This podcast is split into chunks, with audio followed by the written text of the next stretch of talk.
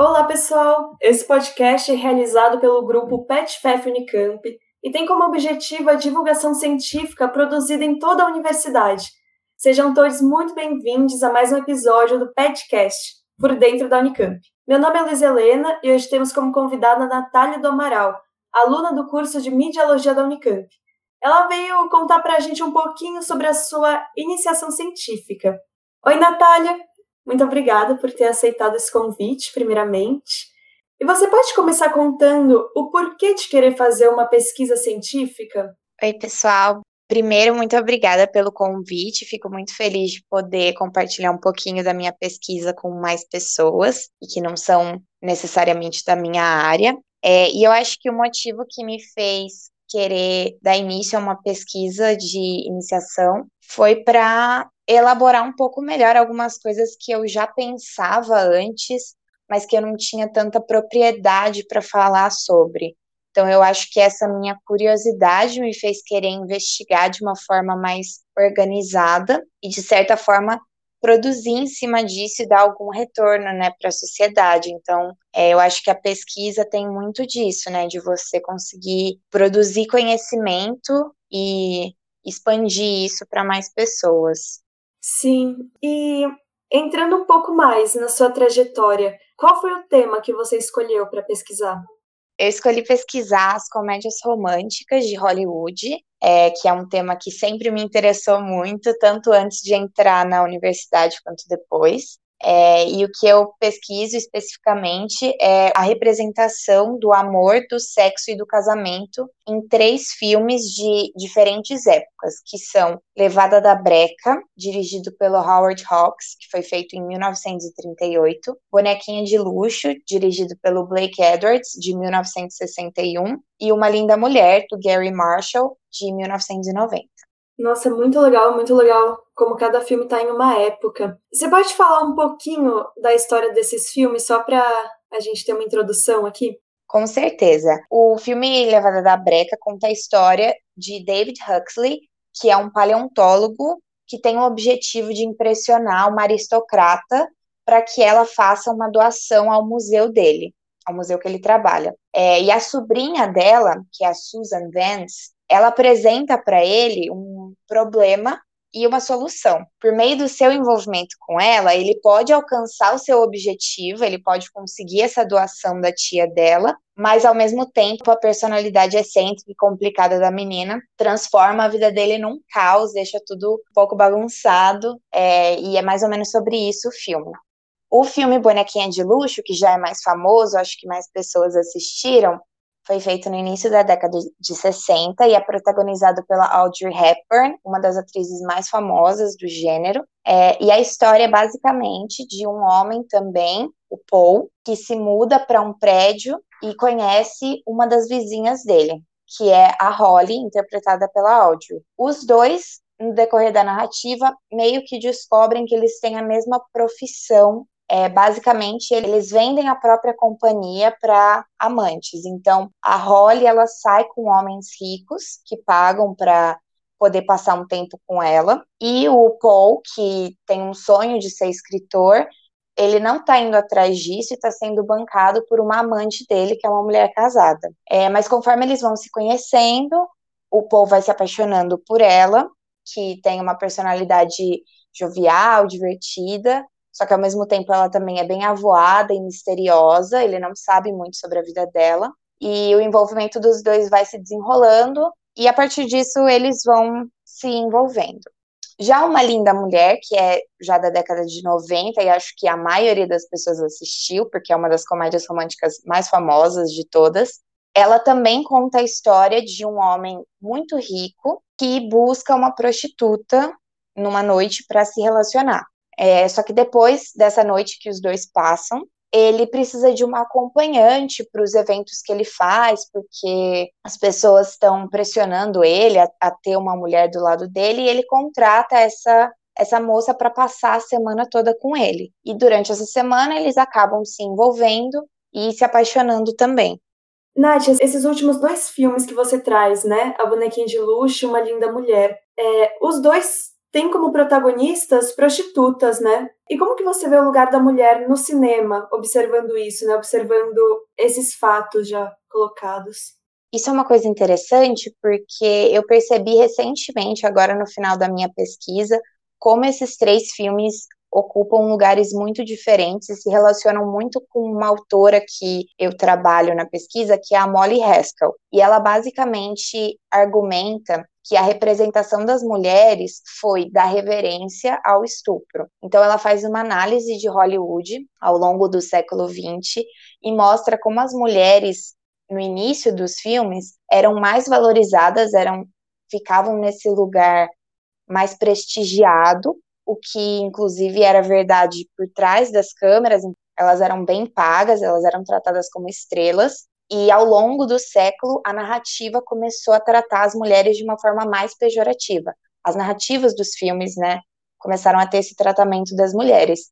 Eu percebi que nesses três filmes a gente tem um pouco isso por meio da escolha de classe social dos personagens, né, dos casais principais. Então, no primeiro, a gente tem essa Susan, que é uma garota rica. Ela é muito rica e o interesse romântico dela é um homem já de classe média, já de uma origem mais simples, né, que inclusive depende da doação da família dela pro trabalho dele. No caso de Bonequinha de Luxo, já tem uma mudança que os dois ocupam o mesmo lugar social. Então, por mais que tenha essa representação da mulher como uma prostituta também, não existe uma discrepância de poder entre os dois. Não nesse sentido, pelo menos, não no sentido profissional. E no último filme, a gente tem um cara muito rico, um cara que acho que é milionário, que está contratando uma prostituta claramente em uma situação muito precária, ela, ela claramente é pobre, então tem um conflito de classes aí que eu acho que reforça essa relação de poder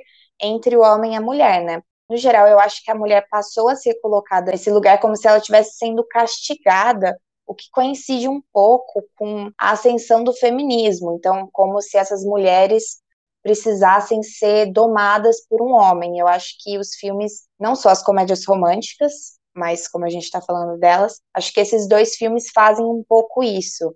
Eles tentam educar a mulher sobre o papel que ela tem que ocupar. Nossa, isso que você diz é muito interessante, porque você já traz, de certa forma, algumas diferenças e semelhança né, entre os três filmes. E você acha que tem uma diferença da retratação de cada personagem dependendo, dependendo da época que os filmes foram feitos, né? Considerando essas datas de lançamento? Eu acho que tem uma diferença na representação ao longo das décadas, mas ao mesmo tempo, eu acredito, pelo que eu estudei até agora que a mensagem das comédias românticas permanece intacta ao longo do gênero. Basicamente, quando as comédias românticas foram criadas por Hollywood, o objetivo era lutar contra os índices crescentes de divórcio nos Estados Unidos. Então, as comédias românticas surgiram como um incentivo para que as mulheres quisessem ficar no casamento, para que elas entendessem o casamento como a única forma possível de serem felizes, de serem realizadas no amor e tudo mais. Eu acho que essa mensagem permanece intacta ao longo do gênero, mas a forma como ela é realizada se adapta aos padrões de cada época. Então, como eu pontuei agora. No primeiro caso, a gente tinha uma mulher mais rica e um homem mais pobre, o que era mais comum nessa época. Depois de um tempo, a forma como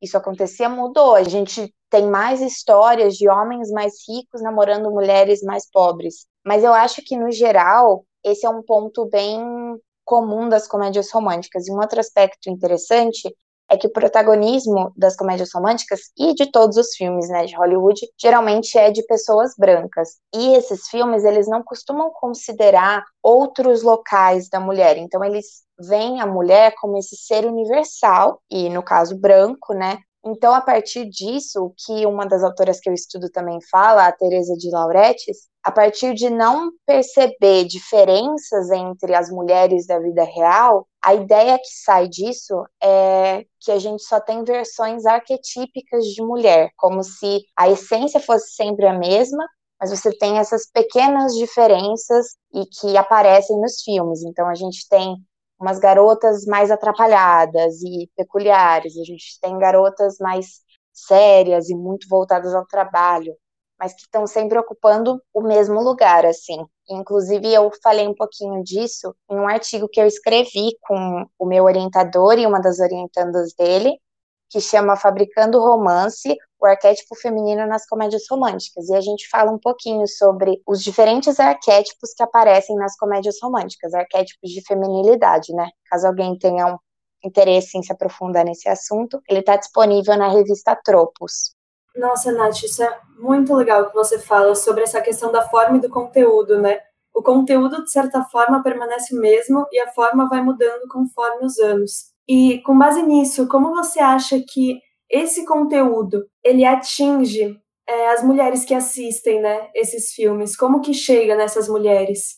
Na verdade, eu acho que esse foi o meu principal objetivo quando eu quis dar início a essa pesquisa, porque eu passei a minha vida inteira assistindo comédias românticas, como eu acho que a maioria das meninas da minha idade fez. A gente assistia muito esse tipo de filme. A gente não via muito os filmes de garotos, a gente via mais os filmes que eram para garotas. E sempre me interessou muito como esses filmes atuavam na nossa cabeça, né? Como eles faziam a gente é, desenvolver ideias sobre o amor, influenciavam o nosso comportamento e tudo mais. Então, com certeza, essa pergunta que você fez é essencial para a pesquisa de comédias românticas, ou pelo menos para minha pesquisa.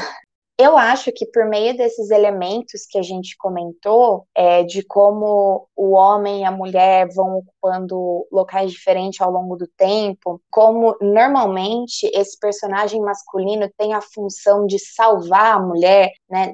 Muitas vezes salvar ela dela mesma, como se ela fosse incapaz de se virar sozinha. Eu acho que esse elemento ele perpetua uma noção de que as mulheres precisam de um homem para serem completas na vida. Então, eu não acho que o cinema cria esse discurso, eu acho que esse discurso já estava na sociedade antes, mas o cinema com certeza contribui para a manutenção desses papéis de gênero. Então, pelo menos para mim, eu acho que esse é um dos principais resultados da minha pesquisa, é que o cinema tem esse efeito de reforçar para as mulheres que elas precisam de um homem para se realizarem, para serem felizes, e que às vezes elas acham que não precisam, mas no fim do filme elas vão descobrir que elas precisam sim. Então, esse é um dos elementos que eu vejo. Sim, e resgatando um pouco o que você falou, que os três filmes foram dirigidos por homens, né? Homens cis e brancos. É, você acha que esse fato ele influencia em como as mulheres são retratadas e na escolha das atrizes, né? Como você falou, sempre mulheres no padrão de beleza. Com certeza. Eu acho que a questão do padrão de beleza, talvez nem tanto, porque eu sinto que o padrão de Hollywood no geral é muito branco, muito magro, muito cis. Então eu não acho que necessariamente ter mulheres brancas na direção mudaria muito isso, sabe? Mas com certeza o olhar do diretor masculino influencia em como essa mulher fictícia vai se posicionar dentro da história. Não é isso que eu investigo na minha pesquisa, mas pelas análises que eu fiz, é um ponto que se destaca. Muito legal isso, Nath. Muito legal mesmo. E eu fiquei pensando, qual foi a metodologia que você utilizou, né, para chegar nesses, nesses, nessas descobertas e nessas perguntas? Então, eu dei início à minha pesquisa em 2019, na verdade, quando eu fiz uma disciplina com o meu atual orientador, em que a gente estudou gêneros cinematográficos, e o meu grupo ficou encarregado de fazer um seminário sobre as comédias românticas, apresentando os critérios semânticos e sintáticos delas. A partir dessa pesquisa, eu fiquei bastante animada para continuar o trabalho e submeti para a PIBIC um projeto no início de 2020. Eu costumo dizer que a minha pesquisa tem três frentes de bibliografia. Uma delas são textos mais voltados à teoria do cinema mesmo. Então, análise fílmica, teoria de gênero cinematográfico. Aí tem uma outra frente que seria um estudo mais específico de comédias românticas, então leituras falam desses filmes especificamente, não dos gêneros cinematográficos no geral. E por fim, eu faço leituras feministas do cinema também. Então, algumas autoras que teorizam sobre a representação feminina no cinema, porque esse com certeza é um elemento muito importante para esse gênero e que eu achei que não poderia faltar, mas que são autoras que falam sobre a representação feminina de uma forma mais geral, não sempre sobre mulheres nas comédias românticas. Então, o que eu tento fazer é dialogar todos esses textos e aplicar essa leitura para análise dos três filmes selecionados. Uma coisa vai encadeando a outra, né, e vai indo, vai dando forma a esse recorte que você fez. Qual você acha que foram as maiores dificuldades suas nessa pesquisa, né, nesse recorte e nessas descobertas, tanto de forma pessoal mesmo essas dificuldades, quanto de forma acadêmica, assim? Eu acho que algumas dificuldades que eu encontrei foram referentes a separar o meu lado espectadora do meu lado pesquisadora. Então, como eu disse, eu sempre assisti comédias românticas e às vezes pode ser um pouco complicado separar, pode ser um pouco desafiador não deixar que esse olhar de público influencie na análise do objeto, né?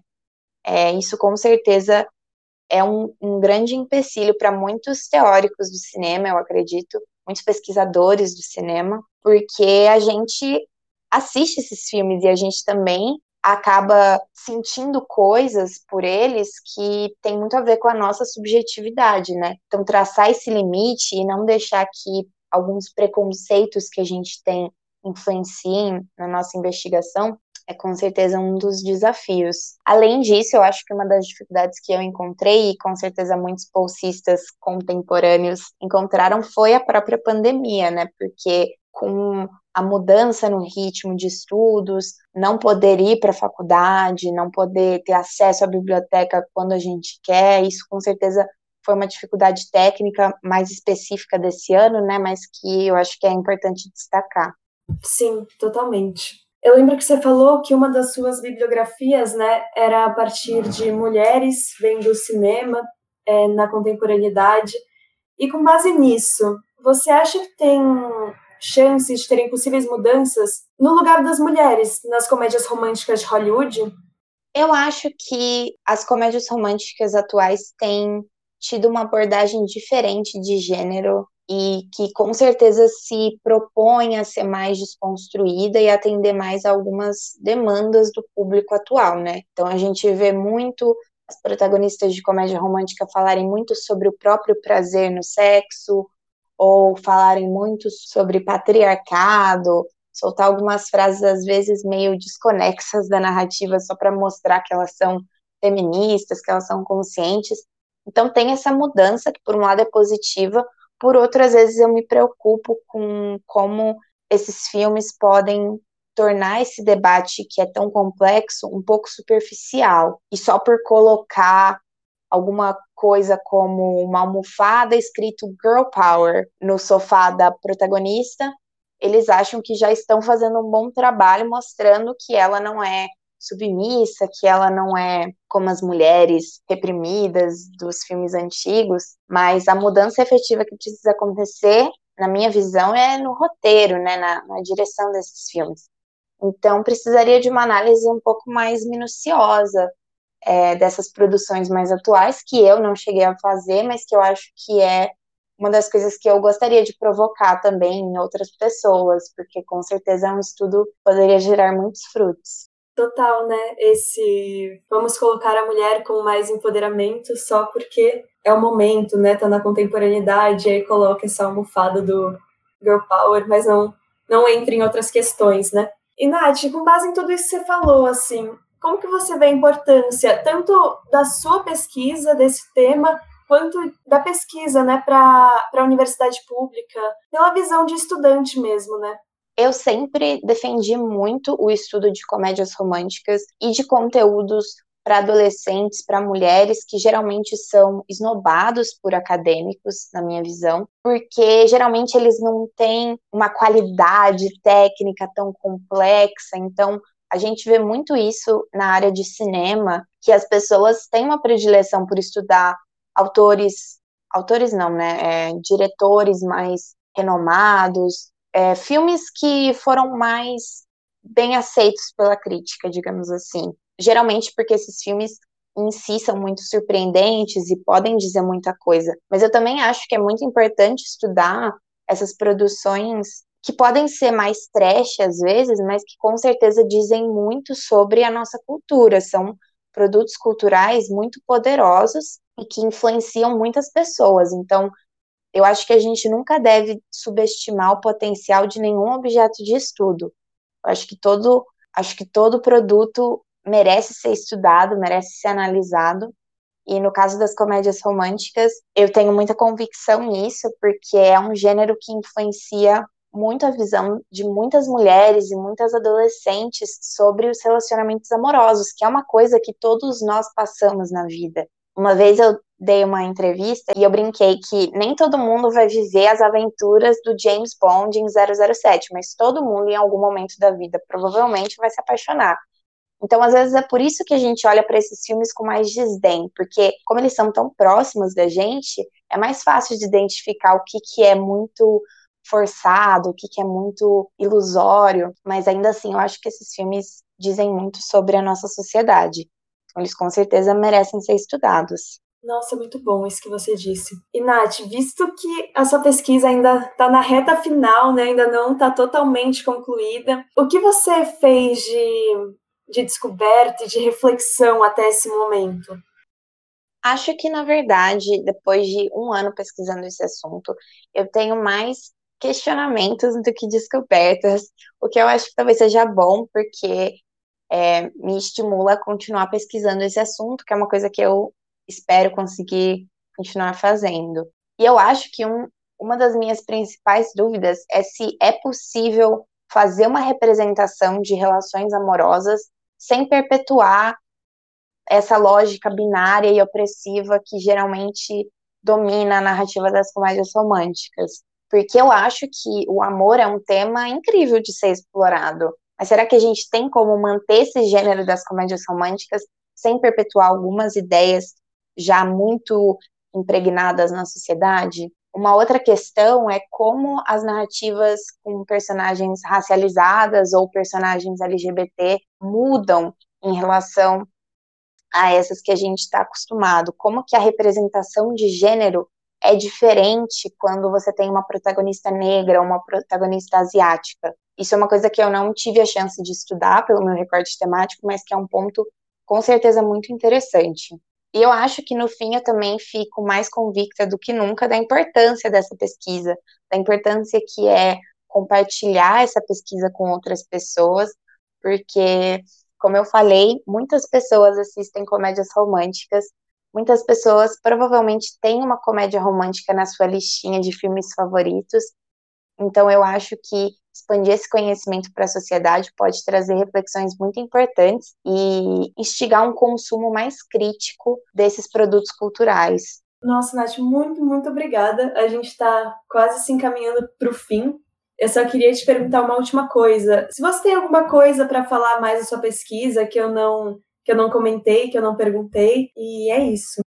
Aproveitando então para fazer um pequeno merchan, assim, é, na quinta-feira, dia 12 de agosto, eu vou oferecer um workshop para o Unimídia, que é a semana de eventos da Medialogia, um evento super legal que eu acho que vale muito a pena conferir, quem gosta de cinema, de comunicação. E nesse workshop eu proponho uma análise crítica das comédias românticas. Então a gente vai passar um pouquinho por alguns desses filmes famosos que todo mundo conhece e se aprofundar mais nessas reflexões que eu tentei trazer aqui no podcast. Então, caso alguém tenha gostado do tema, tá super convidado a participar. E no mais, eu acho que é isso. Acho que era tudo que eu tinha para falar. Muito bom. E como que faz a inscrição no workshop? Tem um Instagram, alguma coisa? A inscrição, vocês podem conferir as páginas do Unimídia nas redes sociais, que eles estão sempre publicando o link. É um link da Unicamp, mas é melhor conferir nas páginas específicas do Unimídia. O arroba deles no Instagram é Unimídia underline Unicamp. Beleza, Nath. Nossa, muito obrigada pela participação no nosso podcast. Para quem ficou com alguma dúvida ou ficou interessado em se aprofundar mais no assunto, a gente vai deixar o contato da Natália na descrição do episódio. E conheça também os outros projetos do grupo acompanhando no Instagram @petfefunicamp e não deixe de ouvir os outros episódios do nosso podcast. Até a próxima!